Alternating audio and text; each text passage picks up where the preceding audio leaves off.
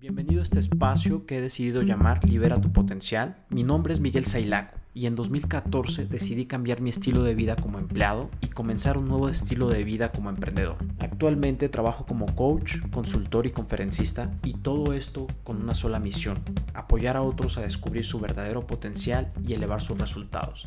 Y la idea de este espacio es compartir contigo cada semana historias, entrevistas y herramientas prácticas que te ayuden a encontrar tu propia inspiración para descubrir y desarrollar tu potencial. Gracias por estar aquí el día de hoy y comenzamos. Buenos días, bienvenidos nuevamente al segundo episodio de Entrevistas con Sailaku. Y hoy tengo un invitado muy especial, tenemos un invitado muy especial. La verdad que me encanta tenerlo aquí y bueno, nos va a compartir algo que me parece sumamente importante. Normalmente las personas nos complicamos la vida queriendo lograr muchas cosas, queriendo ganar mucho dinero, queriendo hacer miles de cosas, cuando en realidad la fórmula que él tiene para compartirnos hoy es cómo para poder tener mayores resultados lo que tienes que hacer es simplificar tu vida. Así que les presento a Julián Castañeda. Bienvenido Julián, un placer tenerte aquí con nosotros. Muchas gracias, mi hermano, por la invitación. Un gustazo.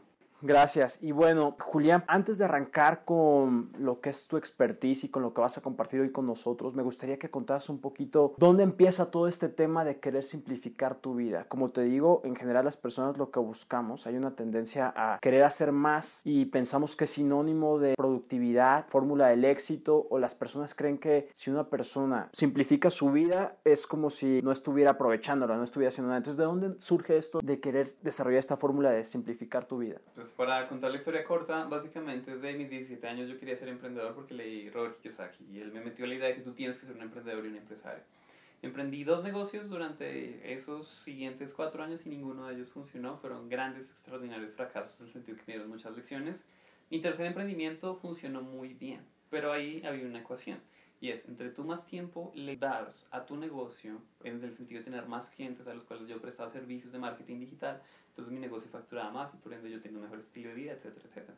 Hasta que llegó un punto en donde eso ya no era sostenible, porque ya, ya había sacrificado mis noches, mis fines de semana, mis vacaciones, entonces llegó un colapso físico. Me enfermé, tuve una semana en cama sin poder hacer absolutamente nada por condiciones físicas, no podía hablar, había perdido la voz, bueno, en fin, muchas cosas dado el estrés. Y en ese momento lo único que podía hacer era estudiar, o sea, estudiar en el computador, ver conferencias y esto. Y una conferencia, la verdad, ahorita no me acuerdo de quién, pero de una idea que se sembró estilo película Inception. Entonces esa idea fue, tú puedes lograr más resultados haciendo menos cosas. Y al principio pues mi mente decía, oh, no, no es posible, o sea, ¿cómo tú puedes lograr más cosas haciendo menos? Hasta que él lo explicó desde el lado incluso científico cómo funcionaba la cosa, alrededor de explicar la diferencia entre cantidad y calidad. No es lo mismo que tú hagas muchas cosas, cantidad, versus que hagas las cosas correctas. Y un ejemplo sencillo, digamos, para la mayoría de emprendedores entender es, tú, por ejemplo, podrías tener la facturación de un año si consigues un cliente que te pueda, por ejemplo, brindar el ingreso suficiente para sostenerte durante un año, pero puedes tener mil clientes que paguen un porcentaje súper pequeño de lo que te pague ese único cliente. Y no es la única forma, pero cuando nosotros entendemos que nuestro tiempo, nuestras actividades tienden a estar en una de dos categorías, o son urgentes porque son cosas que necesitamos hacer o hemos venido procrastinando o de alguna u otra forma están aún en el tintero de ser, estar pendientes por hacer, o están en el campo de la calidad. Y usualmente nosotros como líderes, como emprendedores, tendemos a dejar lo importante para después, porque creemos que hay como una ilusión en donde en el momento en que yo ya esté libre de pendientes, entonces ahí sí le puedo dedicar a escribir ese libro, a hacer ese emprendimiento, etcétera, etcétera. Y entonces en esa experiencia yo me di cuenta de eso. Yo dije, ¿qué tal y cómo luciría una vida en donde yo pueda simplificarme más? Y ahí empecé a investigar, a indagar, a educarme, a formarme en diferentes técnicas. Y no tiene que ver normalmente con las técnicas, tiene que ver más que nada con ese mindset y con esa mentalidad que nosotros tenemos. Me gustó lo que decías, que a veces pareciera que si tú haces más cosas, si te agregas más trabajo, puedes lograr más resultados. Pero no necesariamente es así. Tenemos casos, por ejemplo, de clientes que literalmente trabajando en menos cosas, en menos proyectos, con menos clientes, menos horas, menos actividades al día, logran multiplicar sus resultados financieros, calidad de vida, impacto, porque se eligen las cosas de calidad. Entonces, así fue como me introduje en este mundo de la... Si alguien me preguntó, Julián, ¿qué haces? Yo digo, soy un coach de simplificación. Eso es básicamente. Excelente. Mira, al respecto quisiera como compartirte algo. Me pasó algo muy curioso. Viví eso, lo que es la simplicidad. Creo que sigo practicándolo. Me gusta. El espacio hoy también es para aprender de ti. Curiosamente me pasó algo con uno de mis grandes mentores y él lo que nos decía es que nosotros somos capaces de hacer más de lo que creemos y de hecho es parte de lo que comparto o la filosofía que comparto con lo que hago, que es ayudar a las personas. Creo que subestimamos nuestro potencial muchas veces y siempre estamos trabajando por debajo de lo que podríamos lograr. Entonces parte de lo que hago es ayudarlos a creer en sí, cambiar su mentalidad y a partir de eso elevar sus resultados. Pero pasó algo muy curioso. Trabajando con este mentor o aprendiendo de este mentor, lo que nos decía es que nosotros podíamos hacer mucho más de lo que nosotros creíamos, que como digo nuevamente, sí lo creo. Y este mentor nos decía que era una organización en donde básicamente manejaba un formato multinivel, donde tú tienes que inscribir a otras personas para talleres, para conferencias y demás. Y básicamente la idea que nos decía es que podíamos dormir poco, podíamos de hecho hacer llamadas en la hora de almuerzo, decir, si tu hora de almuerzo es de una hora, entonces reduce a 30 minutos y haces llamadas. Puedes trabajar más, puedes hacer más cosas, puedes tener un emprendimiento, puedes trabajar en una empresa, puedes hacer muchas cosas. Y ahí creo que descubrí dos cosas y aprendí dos cosas que quisiera compartir contigo. La primera es que si bien sí somos capaces de hacer más cosas de lo que creemos, estar tan dispersos hace que nuestros resultados no sean tan eficientes. Y es parte de lo que quisiera preguntarte. Ahí fue un gran aprendizaje, también coincidió con que en ese tiempo en el que estaba trabajando o haciendo parte de esta organización con este mentor, conocí muy poquito acerca de Robin Sharma y él habla de ese foco, que es lo que realmente genera resultados. Y al respecto te preguntaría, ¿crees que en realidad es el foco lo que hace que los resultados sean de calidad? ¿O cómo es que la simplificación de las cosas hace que nuestros resultados se eleven y se multipliquen? Tiene que ver justamente con una analogía que de hecho Robin Sharma utiliza. Él habla mucho de nuestro cerebro y cómo funciona en términos de productividad. Y si analizamos cómo funciona, por ejemplo, un bombillo versus un rayo láser, podemos entender eso de una forma muy sencilla. Un bombillo de los tradicionales emite ondas hacia múltiples lados, entonces ilumina toda la habitación. Pero un rayo láser dirige probablemente la misma cantidad de haces de luz, pero solo hacia un punto en específico. Y cuando esa concentración es lo suficientemente grande, ese láser puede cortar hasta el metal. Pero un bombillo de esos de la habitación no podría hacer eso. Entonces, ¿qué pasa? Cuando nosotros hablamos de nuestras actividades y de lo que hacemos en nuestro día a día y elegimos las cosas que más calidad tienen, en el sentido de que se enfocan en acercarnos a una meta, un objetivo, un sueño, algo que queremos lograr, es mucho más fácil que nosotros entremos en progreso y en avance. Porque cuántas veces no nos sucede que nosotros sentimos que hacemos cosas, sentimos que estamos moviéndonos, pero no sentimos que estamos progresando. Porque como dice Tim Ferriss, no confundas movimiento con progreso. Movimiento sin dirección es simplemente estar corriendo como la rueda de un hámster. Estás corriendo, corriendo, corriendo, pero no avanzando. Pero movimiento cuando tiene una dirección. Así que tú tengas claras tus metas, tus objetivos y que algo que tú estás haciendo hoy, así sean 20 minutos, 30, una hora, lo que sea, si sea un tiempo pequeño, si tú estás progresando y avanzando por lo menos un paso más cerca, eso te da el real movimiento. Entonces, yo estoy 100% de acuerdo con eso. Cuando tú logras enfocarte en las cosas claves e identificas cuáles son dentro de tu vida, tu negocio, tu emprendimiento, tu empresa, lo que sea, si te dedicas a eso y le das de forma constante, las cosas tienden a funcionar mucho mejor versus tratar de hacer muchas cosas donde haces múltiples direcciones y no estás dirigiéndote hacia un resultado tangible y específico. Bien, cuando hablas de ese enfoque, precisamente estamos comenzando el año y normalmente cuando arrancamos el año o, o al terminar el año, líderes, emprendedores, personas lo primero que hacemos es como revisar lo que no conseguimos o lo que no logramos. Normalmente muchas personas se quedan como en ese estado de culpa de todo lo que no pude hacer en vez de utilizar esa energía para comenzar a trabajar con lo que pudieran hacer este año, que de hecho ya vamos en el segundo mes del año, casi la mitad. Y aquí la pregunta clave es, ¿qué recomendarías a las personas? Porque en términos de poder lograr objetivos que realmente puedan cambiar su vida, porque eso es lo que se está buscando. No solo se trata de hacer cosas por hacer, como tú dices, no solo se trata de correr, está esa, otra vez hablo de esa creencia de que una persona que está estática es como si estuviera perdiendo el tiempo con en realidad estar quieto y enfocando tu energía en algo, puede lograr lo que dices como el rayo láser, cortar hasta el acero, que es ese impacto que quiere generar una persona. Entonces, en ese orden de ideas, desde tu perspectiva, una persona debería enfocarse en cuántas metas en un año. Algunas personas hablan de de 12 metas, algunas personas hablan de 8, pero desde tu visión y debería enfocarse en aquello para lo que son mejores o deberían enfocarse en aquello en lo que necesitan trabajar. Okay, yo creo que eso tiene que ver mucho con algo que en especial para mí el año pasado fue el centro de mi vida y es self-awareness, es decir, no hay como ninguna receta universal que pueda aplicar para todo el mundo, depende de las condiciones. Ahora, obviamente lineamientos o principios que en la mayoría de los casos pueden aplicar. En relación con lo que preguntas desde mi perspectiva y lo que yo he podido ver, es mucho mejor cuando nos enfocamos en un grupo de metas que son las más relevantes. ¿En qué sentido? Nosotros 12 es normalmente porque tenemos 12 áreas de la vida, entonces familiar, financiera, bueno, en fin, 12 áreas. ¿Qué pasa? Si nosotros quisiéramos avanzar en cada una de esas áreas, podemos avanzar. Y muchas veces nosotros tenemos resultados en ciertas áreas de nuestra vida que de pronto para ese momento no son tan relevantes. Hay personas que en cierto momento de su vida lo que más necesitan, lo que más quisieran es trabajar y tener una mejor relación familia, de pareja, etc. Hay otras personas que en otro momento, o sea, la misma persona en otro momento de vida, en ese momento está quizás enfocada en su salud física y en otro momento puede ser la parte financiera. Entonces, lo que es importante es que uno diga, ok, este año, ¿qué es lo que yo quiero fortalecer? Y que idealmente uno pueda elegir unas tres grandes metas en relación una con cada una de esas áreas. Que responda a la siguiente pregunta. Si yo pudiera conseguir solo tres cosas este año, solo tres cosas este año, ¿cuáles serían de tal forma que yo al final de año dijera, este ha sido el mejor año de mi vida? Porque no se trata de lograr muchas cosas. Una, una persona puede decir, no, o sea, si yo estoy en mi mejor estado de salud y si tengo X número de ingresos, o sea, solo con esos dos, y obviamente sin descuidar el otro, pero esos dos apalancan mucho incluso las otras. Entonces yo creo que tenemos que pensar en eso.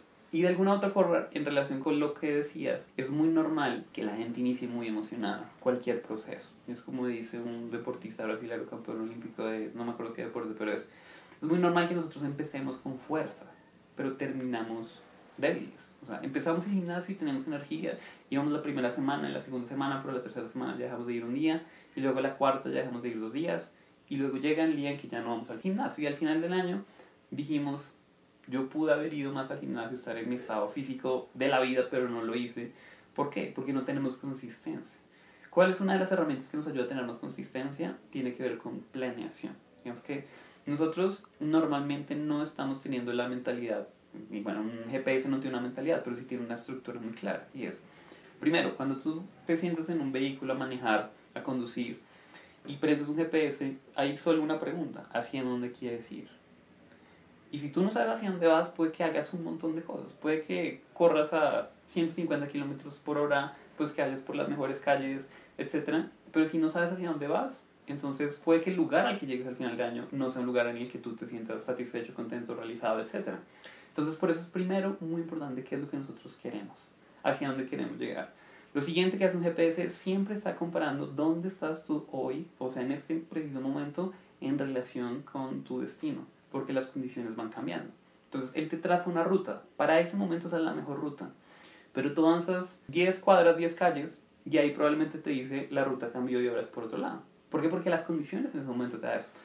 Pero nosotros en nuestro día a día no tenemos la costumbre de estar comparándonos en dónde estamos ahorita en relación con nuestras metas. Entonces, si nosotros tenemos una planeación semanal, incluso diaria, donde nosotros decimos, ok, ¿hacia dónde quiero llegar este año? Mi meta es esta, esta y esta ok, ¿qué puedo hacer yo esta semana tangible, que sean cosas que sean viables de lograr esta semana para que yo me acerque un poquito acá? Y si hacemos esta planeación constante, siempre estamos teniendo como ese sistema de GPS que nos ayuda a que cuando nos desviemos, porque es normal desviarnos, volvamos al camino. Si esta semana no fui al gimnasio, cuando yo planeé yo dije, changos, esta semana no fui al gimnasio. Pero yo tengo la conciencia poder decir, ok, retomemos porque esto es una de mis metas importantes. Y ahí varío y vuelvo a alinearme justo en el camino que hago. Entonces, tener claridad de hacia dónde vas y planear constantemente cómo estás tú estratégicamente organizando tus bloques de tiempo alrededor, qué haces, qué no haces, por qué decides esto, por qué no, que estén en concordancia y alineados con tus metas es una de las cosas más extraordinarias de la galaxia, como digo yo. Súper, excelente. Aquí como resumiendo un poquito lo que compartí hace un momento, entonces, número uno tiene que ver con claridad de hacia dónde vamos. Me gustó mucho la analogía que haces y es pensando un poquito en un Waze como dices, la primera pregunta, la pregunta base, ¿a dónde vas? Y aquí quiero hacer un paréntesis. Me he encontrado con muchas personas a lo largo de procesos de coaching, a lo largo de procesos de trabajo personal con otras personas, con otros líderes. Y aunque la pregunta pareciera muy fácil, es una pregunta que no es muy fácil de resolver. Pero ahí regreso a la parte de simplificar y enseguida quisiera hacerte una pregunta. Y lo segundo es, a partir de que sabes hacia dónde quieres ir, es que tú puedes plantearte objetivos que se vuelvan prioridad. Decías tú, ¿qué es prioritario para poder llegar allá? ¿Qué me hace falta en este momento? Trabajar con mi salud, invertir en mis finanzas o tal vez necesito capacitarme y entrenarme más porque me siento en un momento estancado, o tal vez necesito comenzar a trabajar conmigo, pero todo parte, hablabas también del self-awareness o el autoconocimiento, es decir, si yo no me conozco a mí, si no sé cómo estoy, si no sé cómo me siento, si no sé cómo estoy vibrando, va a ser muy difícil que yo me pueda plantear hacia dónde voy. ¿Te ha pasado seguramente que llegan personas a un entrenamiento contigo y es, como te decía, la pregunta es muy clara y es muy fácil, hacia dónde quiero ir, pero ¿cómo ayudas a algunas personas tú desde tu metodología, desde tu proceso? ¿Cómo puedes ayudar a las personas que no están viendo? Que a veces me he encontrado con muchos y dicen, es que en realidad no sé a dónde quiero ir, no sé qué dirección darle a mi vida, quiero muchas cosas, estamos tan bombardeados de tanta información, de tantos supuestos gurú, de tantos influencers, que las personas, normalmente sobre todo las personas más jóvenes, aunque también pasan adultos, no tienen claro a dónde ir, de hecho compran una dirección que ni siquiera es la dirección que su interior quiere. De acuerdo. Entonces la pregunta clara es, ¿cómo haces tú para trabajar y apoyar a esas personas a que por lo menos pongan una dirección, regresando a la parte de simplifica, por lo menos haz algo hoy, ¿sí? Sí, tiene que ver muchísimo con lo que veníamos hablando, autoconocimiento y self-awareness. Digamos que en relación con lo último que decías, es apagar el ruido exterior, porque digamos que, como bien lo mencionabas, hay metas que nosotros creemos que es algo que necesitamos perseguir. Por ejemplo, yo estudié una carrera universitaria porque se supone que necesitaba una carrera universitaria para ser exitoso en la vida. No era algo que yo por dentro en realidad quería, o sea, era algo que a mí no por dentro no me cuadraba. E invertí cinco años de mi vida estudiando esa carrera solo porque mis papás, bueno, mi familia, etcétera, tienes que estudiar una carrera en la universidad. Entonces, lo que necesitas, de cierta forma, es buscar un tiempo contigo mismo. Idealmente solo, donde tú estés en algo que se llama tu higher state o tu yo elevado. ¿Cómo funciona eso? No sé. Hay personas... Yo, por ejemplo, ¿cómo llego a mi higher self? Yo llego a mi higher self con música y con naturaleza. Si yo estoy en un ambiente natural, en un parque, en un bosque o algo por el estilo, eso automáticamente me hace desconectarme del mundo exterior y sentirme como genial. Hay gente que le gusta los deportes extremos, hay gente que le gusta el arte y los museos, hay gente que, en fin, lo que sea que te guste y que te ponga a ti en tu mejor estado, haz una actividad de esas. Y desde esa, como dice una misma mentor, o sea, desde esa visión elevada de estar ahí, ahí hace la pregunta, ¿qué quiero en mi vida? Si no salen cosas, entonces, ¿qué no quiero en mi vida? Porque muchas veces uno sabe que quiere con base en lo opuesto de las cosas que no le gustan. Pregúntate cosas del estilo de qué me hace a mí más feliz. O incluso es un ejercicio que se llama Ikigai, que es una versión japonesa de cómo encontrar tu propósito, donde hay cuatro cuadrantes. No me lo sé, pero si buscas en internet Ikigai con K, Ikigai, ese ejercicio es extraordinario porque te hace cuatro preguntas y si tú encuentras algo que está justo en el centro, en un diagrama de Venn, ahí hay algo muy interesante que te da una dirección de hacia dónde deberías trabajar en este momento. Eso es uno, conociéndote a ti mismo. Eso es uno. Lo siguiente es, la mayoría de personas cree que necesita tener claridad absoluta antes de dar un paso. Por ejemplo, para emprender, la gente siente que tiene que tener todo el camino dibujado, o sea, que va a ser el primer paso, el segundo, el tercero, el cuarto. Tengo que saber qué producto va a vender, cuánto va a costar, cómo va a ser el logo. O sea, tengo que tener todo antes de dar el primer paso. Y mi invitación es a que las personas puedan no tener como esa presión de buscar toda la claridad absoluta, sino solo por lo menos algo que te dé el siguiente paso. El siguiente paso, una de las cosas que descubierto en la vida es que cuando tú das el paso número uno, el dos es claro solo cuando estás en el paso uno. Antes no es claro. Es muy difícil de que esté claro, y menos el 3 y el 4 y el 5. Entonces, si tú das el paso, ten la plena confianza y seguridad que el siguiente se va a alumbrar. La metáfora que más me ayuda a entender esto es, si tú estás conduciendo de noche, tú no tienes que ver toda la carretera para poder llegar a un destino. Tú solo tienes que ver los siguientes 200 metros dependiendo. Y si avanzas allá y te dice a la izquierda el camino, pues vas a la izquierda. No tienes que ver todo el camino iluminado, solo tienes que empezar. Porque muchas veces suceden varias cosas. Uno dice, yo quiero probar esto, pero hasta que no lo probamos no sabemos si en realidad es para nosotros o no. Un caso muy clásico. Yo quería aprender a tocar piano. Cuando me puse enfrente de un piano y vi la dificultad que eso requería, yo dije, no es para mí. O sea, se veía muy bonito el pianista ya haciendo, no sé, Fury o lo que sea, pero no era para mí cuando lo probé. Y sucede exactamente igual en la vida, como sucede con los platos. Si tú no has probado las ostras nunca en tu vida, no saben si te gustas o no, a menos de que las pruebes. Y pasa lo mismo con cosas que nosotros de pronto cre creemos que nos van a hacer, digamos, en términos de nuestras metas, pero si no pruebas algo en pequeño de eso, no lo sabes. Hay gente que quiere emprender y dice, esto es una muy buena idea de emprendimiento. Y entonces organiza todo alrededor de eso y capaz que renuncia a su empleo, invierte un montón de dinero, y cuando está ya a las dos semanas dice es que no me gusta eh, el tema de la alimentación o no me gusta en lo que sea que metí. Entonces también nosotros aprendemos a descubrir qué queremos probando cosas en medidas pequeñas para decir, ok, ya probé esto y con base en la experiencia, no con base en mi expectativa, en lo que yo creo que es, eh, esto se alinea conmigo, se alinea con algo que me hace feliz, que siento que le da una oportunidad, etcétera, etcétera. Entonces, el quedarte contigo mismo, conocerte y estar en un buen estado de hacerte esas preguntas, te da un indicio hacia dónde ir. Y luego hacer como pruebas alrededor de diferentes cosas de esas, te valida esa dirección que quieres o no. Y no tiene nada malo si tú dices, ok, quiero irme por acá y ahora quiero cambiar de lugar. Sea, no pasa nada porque en esta sociedad pareciera que nosotros tenemos que, tener todo súper claro a los 30, bueno, cualquier edad, pero no necesariamente. Si nosotros vamos por un camino nos dimos cuenta de ese no era el camino que quería, pues cambia. Estamos siempre en control. Y esa es la maravilla de la vida. Estamos siempre en control. ¿No te gusta tu empleo? Puedes buscar la forma de conseguir otro. ¿Lanzaste un producto y no te gustan tus clientes? Puedes cambiarlo. O sea, siempre estamos en control. Gracias, Julián. Regresando otra vez a la metáfora del GPS, pienso en el Waze, lo que decías. Básicamente no necesitas ver todo el camino para dar los primeros pasos. Los primeros pasos es lo que te va a llevar eventualmente a la meta y como tú dices, puede ser que en el camino decidas cambiar de dirección. Encontrar un propósito te ayuda como a tener más esa posibilidad de seguir avanzando con sentido. Pero regreso a la metáfora del Waze, ¿no? Entonces el Waze te lanza la dirección, te muestra el mapa. Waze no sabe si en el camino te vas a encontrar policías o va a haber un hueco o va a haber un camino cerrado. Lo único que hace es que cuando estás cerca de ese peligro aparente, de esa obstrucción del camino, rediseña el camino y te lanza por otro camino y te manda. Entonces, la única forma en la que las personas pueden descubrir si en realidad están avanzando por el camino indicado es como tú dices, probando el camino, dando los primeros pasos. Y lo otro que también me llevo y me quedo bastante, y es lo que dices de queremos que todo sea perfecto para dar los pasos. Que muchas personas ¿eh? queremos que las cosas sean perfectas para dar el primer paso, y en realidad, primero, ni existe la perfección como la creemos. Creo que hay una versión perfecta de las cosas como es y punto. Aprendiendo a hacer las cosas, que las cosas empiezan a tomar más forma, más que volverse perfectas, empiezan a tomar más sentido y se hacen mejor. Pero regresando al tema nuevamente de la simplicidad o simplificación del tiempo, me gustaría como que en este espacio también las personas se pudieran llevar algo muy práctico para que hoy mismo puedan comenzar a simplificar su vida y obviamente empezar a ver resultados, ya sea en la parte laboral o profesional, ya sea en la parte de su emprendimiento, ya sea en la parte profesional, si estás liderando un equipo,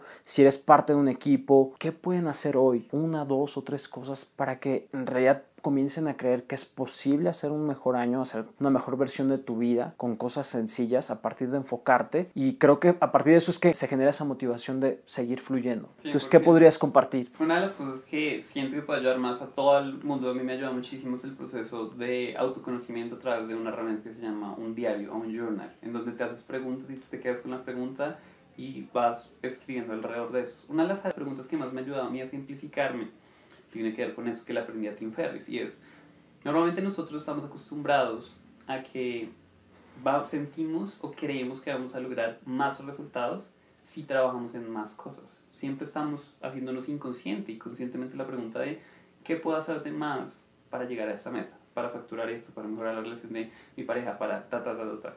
Y él dijo, hazte la pregunta opuesta. ¿Cómo yo puedo lograr X resultados a tu meta si solo pudiera quitarme cosas? Es una pregunta loca y rara al principio. Al principio uno dice, no, o sea, no hay forma. Pero quédate con la pregunta y solo pon ideas. Entonces, ¿cómo puedo llegar yo a, hablando de emprendedores, por ejemplo, a facturar más dinero haciendo menos cosas? O sea, ¿qué me podría quitar para facturar más dinero? Al principio no va a venir nada, porque nosotros estamos acostumbrados solo a añadir, no a eliminar. En la eliminación hay un gran poder, hay una filosofía de vida, llamémosla así, que se llama minimalismo. Minimalismo, y si alguien, alguien ha visto, por ejemplo, la serie de Marie Kondo, que, que ella es experta en organización de espacios físicos, ella tiene una filosofía muy, muy linda y muy chévere. Y es que tú, por ejemplo, tienes tu armario y tienes X número de camisas, las que sean. Entonces tú agarras cada una y dices, ¿esto me trae felicidad o no? Si te trae felicidad, te la quedas. Si no, entonces déjala fluir. Dónala, véndela, regálasela a alguien, etcétera, etcétera. ¿Por qué no hacemos lo mismo con la vida? O sea, quedémonos solo con lo que o nos hace más feliz, o nos acerca más a las metas, o nos satisface más, o nos ayuda más hacia llegar al lugar que queremos. Y muchas veces eso lo hacemos solo pensando en qué podemos eliminar. Haces ejercicio por una semana y las cosas que van a salir son espectaculares. Eso es uno. Lo siguiente, y volviendo a retomar un poco lo que decía, instala el hábito de planear sí o sí, de forma constante. Eso no es algo que te tome mucho tiempo. Ahora, ¿qué no es planear? La mayoría de gente cree que planea cuando hace lo siguiente. Y es, tiene algo que se llama la lista de tareas o la lista de pendientes. Y la gente cree que planear es decir cuál va a ser primero, cuál va a ser segundo, cuál va a ser tercero O cuando dices, ok, tengo esta lista de, no sé, 15 cosas que hacer esta semana, entonces voy a poner esto el lunes a las 10, esto el martes a las 5, y así sucesivamente. Eso no es planear, eso es simplemente poner un poco más organizado el desorden que normalmente tenemos en nuestra lista de tareas. Lo que sí es planear es primero revisa hacia dónde vas. Si tú en la semana estás viendo que, qué es lo que yo quiero lograr este año, solo estás dirigiendo tu atención hacia dónde quiero llegar. Luego es, ok, ¿qué puedo yo hacer esta semana que me acerque? Porque normalmente en nuestra lista de pendientes normalmente no hay acciones que estén alineadas con nuestras metas. Porque no tendemos a tener la costumbre de estar viendo hacia dónde vamos. Entonces, primero miras hacia dónde vas, segundo defines qué puedes hacer esta semana o incluso hoy, así sea pequeño, para acercarte por lo menos un paso, un centímetro más hacia esa dirección y lo agendas y lo pones en tu calendario y haces eh, algo para que suceda esa actividad. Y luego en el día a día vas haciendo monitoreo. O sea, hoy voy a hacer esto, mañana lo voy a hacer, no lo hice. Y otro consejo es, si, si algo no lo logras, si tú dices, mañana me levantar temprano y no te levantas temprano, no te castigues. Simplemente ten compasión contigo mismo. Compasión simplemente es entender. Entender no desde el punto de decir está bien, pero tampoco desde el punto de decir está mal. Sino decir, ok, eso sucedió. Me levanté tarde, por decir cualquier cosa, y yo quería levantarme temprano. ¿Qué pasó, Julián? ¿Por qué? ¿Qué fue lo que sucedió? Y cuando entras en el rol del observador o el investigador para ver cuáles fueron las condiciones que hicieron que lo que tú querías no sucediera, ahí tú te estás dando el regalo más importante que es aprender de tu camino. Y eso te da sabiduría. La sabiduría es cuando tú aprendes de los aciertos, los errores, las cosas que salen bien, las cosas que salen mal. Entonces yo dije, hoy no me levanté temprano porque me quedé hablando con mi esposo hasta la una de la mañana o lo que sea y tú dices, ok, ¿cómo podemos hacer para que igual con mi esposo estemos conectando sin necesidad de acostarnos tarde? Hay una pregunta interesante y vamos ajustando. Capaz que esta noche implemento algo y al otro día se me levanto. ¿Qué aprendí? Ah, cuando hacemos esto funciona y tú te vas llenando de tus propias herramientas, de tus propias conclusiones, de tus propios principios, como habla un inversionista que se llama Ray Dalio, que tiene un libro extraordinario que se llama Principle. Tú vas construyendo tus propios principios de vida y de trabajo que si tú los implementas de forma constante porque estás aprendiendo tu propio camino, tienes una herramienta extraordinaria. Entonces, primero, dirías hacernos esa pregunta. ¿Cómo puedo llegar a mis resultados dándome cosas? O sea, si solo pudiera eliminar, o sea, no se vale agregar en este ejercicio de mental de creatividad. Lo siguiente es instalar el hábito de planear. Y por último, es aprende tu camino, adquiere sabiduría con base en lo que te va funcionando y no. Entonces, resumiendo nuevamente lo que dice, son tres cosas. Lo primero dice, simplifica tu vida. De hecho, ese es el tema central de este podcast. Simplifica tu vida. Uno, en vez de agregar cosas, saca cosas. Y nos cuesta mucho trabajo, bien lo decías. Saca cosas. Empieza, de hecho, como dices, haz espacio en tu armario. Cosas que no te, no que no te sirven, que ya no te funcionan o no son de utilidad para ti, no te generan felicidad, alguna satisfacción. En realidad, a veces nos generan mucho más, tener más cosas es buscar más espacio y eso nos puede generar hasta insatisfacción, infelicidad. Y al respecto, ahorita que pasamos al resumen, quiero regresar aquí. Entonces, uno, simplifica, saca cosas que no te funcionen, que no te sirvan de tu negocio, qué cosas estás haciendo que no te traen mejores resultados o no te aportan o simplemente te desgastan de tu vida, de tu casa. Dos, dijiste planear y ahí hablaste de planear, no simplemente se trata de organizar tus tareas y ponerlas en una agenda, sino hablabas de... Ah, son dos pasos para planear básicamente. Uno es revisar hacia dónde vas, cuáles son mis metas y objetivos principales. Dos, en este periodo que estoy planeando, si estoy planeando mi semana, entonces, ¿qué puedo hacer esta semana? O si estoy planeando mi día, ¿qué puedo hacer hoy? Que me pueda ayudar. Puede ser solo una cosa. Desde que tú estés haciendo por lo menos una cosa, como hicieron mis mentores, si tú solo haces una cosa el día que te acerque a tus metas, no te imaginas cómo vas a avanzar de forma espectacular en el transcurso de una semana, que semana a semana va sumando un mes, mes a mes va sumando un año, año a año, va formando tu destino y tu vida. Y es eh, regresando a lo que hablabas, el 2 entonces es planear, pero con base a ese propósito, con base a dónde quiero ir, regresando al ejemplo del Waze. Primero le dices a dónde quieres ir y a partir de ahí planear es voy en el rumbo que corresponde, me estoy acercando ahí y si no entonces necesito replantearme cómo voy a llegar a ese punto. Y tres hablabas de compasión, y es decir, darnos permiso para equivocarnos, para reconocer aquello que funciona, pero también para aquello que no. Somos personas, erramos, somos personas eh, mortales que cometemos errores y eso no nos hace ni más ni menos. De hecho, quedarnos con la culpa es lo que a veces nos hace cargar con más peso del que deberíamos cargar y nos impide avanzar. Entonces, básicamente cerraría con últimas palabras de Julián, algo que quieras compartir con las personas que nos escuchan, con las personas que nos van a ver, algún libro, alguna experiencia personal, algo para que puedan simplificar su vida y empezar a ver resultados. Sí, yo diría que lo principal, digamos que ya lo hemos hablado, pero para centrarlo tiene que ver muchísimo con conocerte a ti mismo. Ese es uno de los poderes más extraordinarios del universo, literalmente. Porque muchas veces estamos acostumbrados a que alguien allá tiene la fórmula o que X experto sabe tal cosa. Y si bien hay herramientas, si bien hay caminos ya recorridos, también es importante que tomes tiempo para conocerte a ti. ¿Quién eres tú? ¿Qué es importante para ti? ¿Qué te hace a ti único? ¿Cuáles son tus fortalezas, tus debilidades? Y cuando tú conoces como ese mix y estás en contacto con eso, te apalancas de lo más extraordinario que tienes, que eres tú mismo. Cada uno de nosotros somos únicos en nuestro propio sentido y muchas veces nosotros no fluimos solo porque estamos tratando de forzar algo que no va con nosotros mismos. Cuando tú conoces quién eres, o sea, tus valores, tus propósitos, qué te importa, qué no te importa, por qué morirías, bueno, en fin, todo ese tipo de cosas. Y una de las herramientas que más me ayuda a mí es el journal. Hacerme preguntas, ¿quién soy yo? ¿Qué me importa? Y hay veces que no hay respuesta, hay veces que sale algo. Uno dice, si uno está buscando, lo que uno está buscando siempre lo está encontrando. Las personas que son negativas siempre están preguntando inconsciente conscientemente qué no funciona acá, qué salió mal. Las personas que somos optimistas siempre estamos viendo qué puedo aprender acá, qué salió bien de acá, cómo lo puedo hacer mejor. Entonces, en lo que tú te enfocas, es el principio básico del desarrollo personal, y los han enseñado muchos maestros de espiritualidad, emprendimiento, bueno, e, etc. Pero lo que iba es, cuando tú empiezas a preguntarte ese tipo de cosas, ¿qué es importante para mí? ¿Cuáles son mis valores? ¿Qué es lo que yo quisiera lograr de aquí a este año o a los próximos 10 años? Cómo quisiera que fuera mi vida en esta área, etcétera, etcétera. Y tú vas simplemente anotando ideas. Solo es un ejercicio de autoconocimiento. Ese mismo proceso te va a ayudar a encontrar tu camino más rápido, literalmente, de lo que lo podrías encontrar.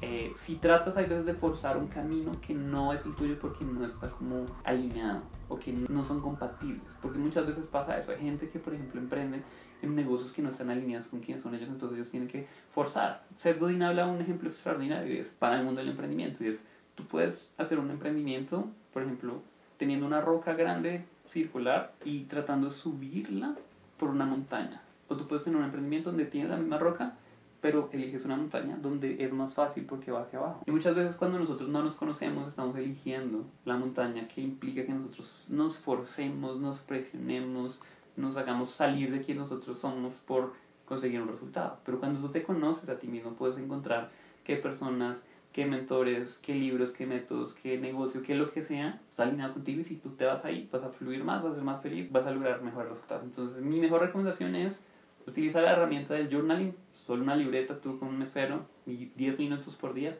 hace preguntas del estilo, cuáles son mis valores y todo ese tipo de cosas y eso te ayudará a conocerte mucho y a encontrar tu camino de vida, de emprendimiento o lo que sea que quieras lograr. Excelente, y me quedo con eso. La parte del autoconocimiento es base para poder realmente, además de alcanzar resultados extraordinarios, fuera de la mediocridad o fuera de, de la media, creo que es lo único que nos produce bienestar, tranquilidad, satisfacción eventualmente felicidad y es lo menos que practicamos las personas. Estamos muy volcadas hacia afuera, comparándonos con el resto de las personas, con lo que hacen. Regreso al tema de compararnos, nos comparamos con el amigo que está teniendo resultados y al tratar de imitar sus resultados llegamos a lo que tú dices, empezamos a subir la piedra cuesta arriba y obviamente no es nuestro camino, no queremos reconocerlo, no somos capaces de reconocerlo porque no nos conocemos, cuando en realidad nuestro camino podría ser más sencillo y poder lanzar en lugar de una piedra una pequeña bola de nieve hacia abajo que multiplique los resultados entonces cerraría con eso. La base para poder simplificar, para aumentar resultados, para tener una vida extraordinaria es aprender a autoconocerte. Y me quedo también con lo que dice Julián. Una forma de autoconocerte, la gente dice, ¿cómo me conozco a mí mismo? Empieza con una agenda en donde puedas escribir lo que sientes, lo que piensas, lo que quieres saber, descubrir tu camino. Julián,